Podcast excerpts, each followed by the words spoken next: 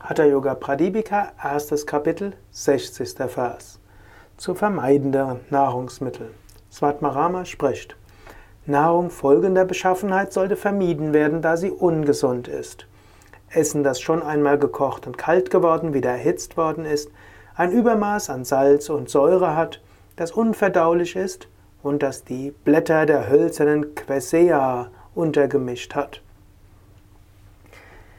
Ja, hier bespricht, spricht Svatmarama darüber, was nicht so gesund ist, was nicht ganz so schlimm ist wie die tamasige Nahrung, aber was nicht so gut ist.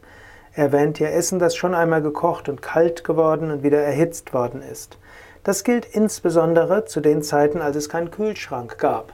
Wenn also Essen schon mal gekocht wurde, dann über Nacht ja, aufbewahrt wurde, vielleicht sogar in Indien, wo es auch nachts 30 bis 35 Grad sein kann, dann ist das natürlich ungesund und am nächsten Tag schmeckt das sauer. Sauer, weil es vergoren ist. Da nutzt auch nicht sehr viel Salz dazu zu tun. In unseren heutigen Breiten ist das Wiederaufbereiten von Speisen jetzt nicht so tragisch. Du solltest aber nicht im Übermaß machen. Am besten ist, viel Frisches zu dir zu nehmen. Tiefkühlkost, Gemüsekost und so weiter ist nicht so gut. Besser du vermeidest es.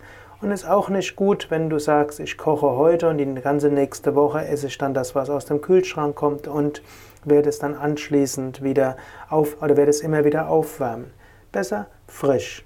Notfalls halt nicht kochen. Notfalls nimmst du einfach Vollkornbrot zu dir und isst dazu eine Karotte oder eine Gurke und dazu vielleicht etwas Tofu. So hast du alle Nährstoffe, die du brauchst. Es gibt auch yogisches Fast Food.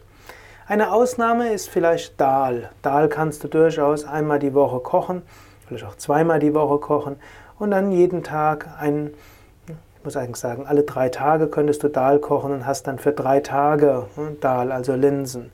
Das geht durchaus, gerade in Zeiten des Kühlschranks geht das.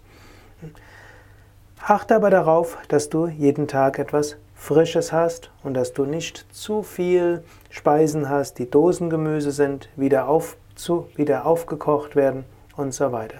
Frisches hat am meisten Prana. Überlege auch heute nochmals, ist deine Ernährung gesund? Ist deine Ernährung gut? Bist du ja, jemand, der jetzt konsequent ist bei einer, seiner Ernährung? Oder was könntest du machen, um deine Ernährung wieder gesünder zu machen? Du erinnerst dich, nicht nur was du isst, ist wichtig, sondern auch wie viel du isst und mit welcher Einstellung du es isst und wie du es isst. Aber es ist eben auch wichtig, was du isst.